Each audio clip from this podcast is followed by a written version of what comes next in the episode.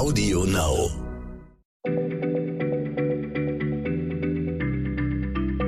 Schneller Schlau, der kurze Wissenspodcast von PM.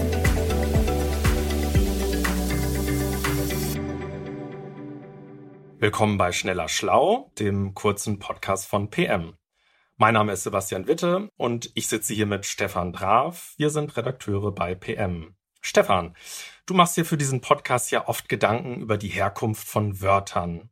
Aber was hat der Februar mit Wortherkünften zu tun? Und warum soll das der letzte Monat des Jahres sein? Nun, Sebastian, mich hat äh, ursprünglich eigentlich interessiert, wie unsere Monate zu ihren Namen kamen. Und wenn man da nachguckt, da kommt man sehr schnell darauf, dass diese Namen eben aus dem Lateinischen kommen, weil unser Kalender maßgeblich von den Römern geprägt wurde.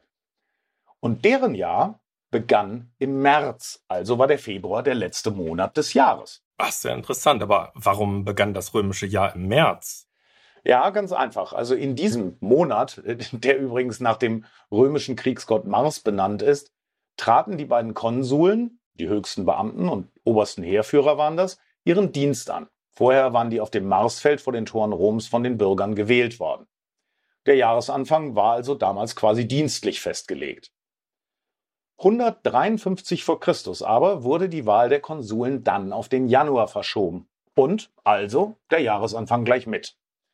Was, lieber Sebastian, dann dazu führte, dass heute manche Monatsnamen eigentlich gar nicht mehr stimmen. Denn im September, unserem neunten Monat, steckt ja das lateinische Zahlwort für sieben, Septem.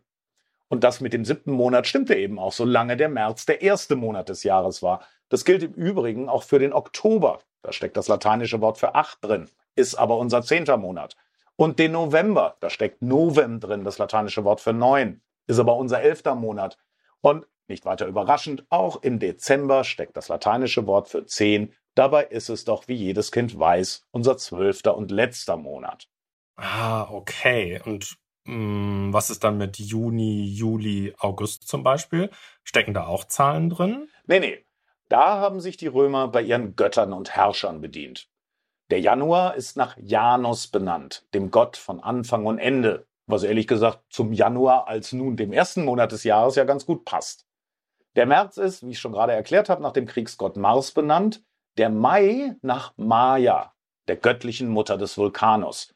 Ihr wurden im Mai immer Opfer gebracht. Der Juni erinnert an Juno, das ist die Göttergattin des Jupiters, des höchsten römischen Gottes. Und der Juli war der Geburtsmonat von Julius Caesar. Deshalb heißt der Monat, wie er heißt.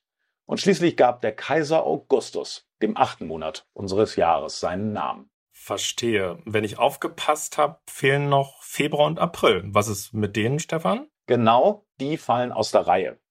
Im Februar wurde im römischen Staat das Fest Februar gefeiert, das zur Reinigung der Lebenden und der Sühnung der Sünden der Verstorbenen diente. Das war wirklich so ein, so ein Reinwaschungsmonat. Und ja, schließlich noch der April. Dieser Monatsname kommt vom lateinischen Verb apparire, was öffnen bedeutet. Und das ist ja auch ganz buchstäblich in der Natur der Monat des Öffnens, des Aufblühens. Ja, okay, das hört sich tatsächlich alles logisch an. Was mich aber trotzdem wundert, warum haben zum Beispiel die Germanen und später die Deutschen an diesen Namen festgehalten? Gab es denn keine deutschen Namen für die Monate? Doch, doch. Und, und Karl der Große hat sogar mal zu, kurzzeitig versucht, diese germanischen Namen einzuführen, was aber dann doch irgendwie nicht klappte.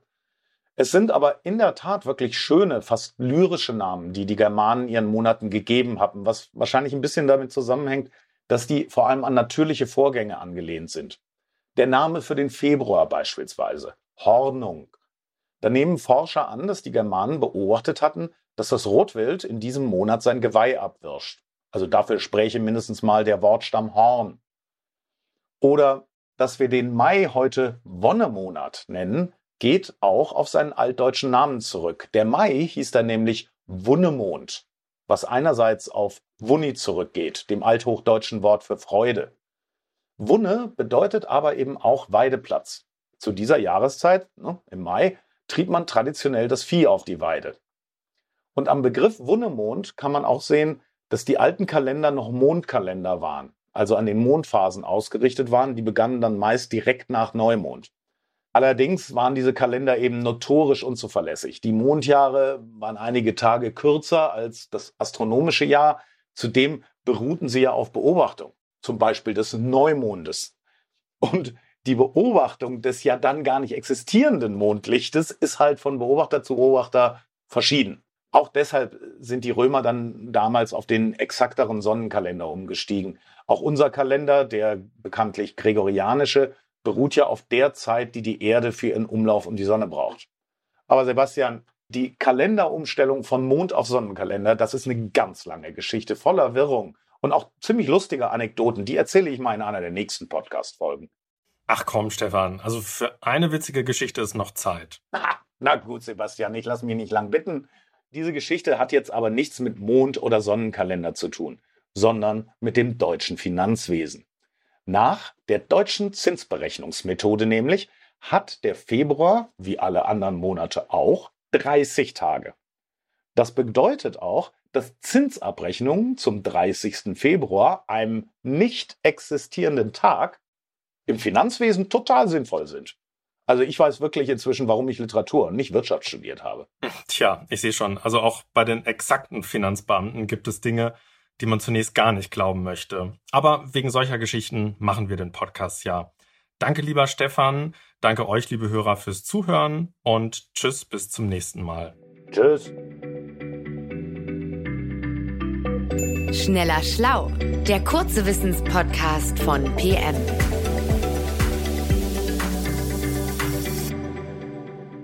Zum Schluss möchte ich euch noch den Podcast von Ivy Hase und Lars Paulsen ans Herz legen. Und worum es in ihrem Podcast geht, erzählen die beiden euch am besten selbst. Hallo, hier ist Lars. Und Ivy. Aha. Und wir haben zusammen einen Podcast, oder was? Ganz genau. Neon ja unnützes Wissen machen wir. Und wir freuen uns natürlich, wenn ihr, nachdem ihr diesen wundervollen Podcast gehört habt, auch mal bei uns vorbeischaut. Überall, wo es Podcasts gibt. Jeden Montag eine neue Folge. 30 Minuten vollgepackt mit unnützem Wissen zum Thema Tiere, zum Thema Abenteuer, zum Thema Verbrechen, zum Thema Filme. Also alles, was ihr euch so vorstellen könnt. Und wir sind auch noch mit am Start und erzählen ganz, ganz viel unnützes Zeug zu uns vor allem. Traut euch, hört mal rein. Traut uns, traut euch. Audio Now.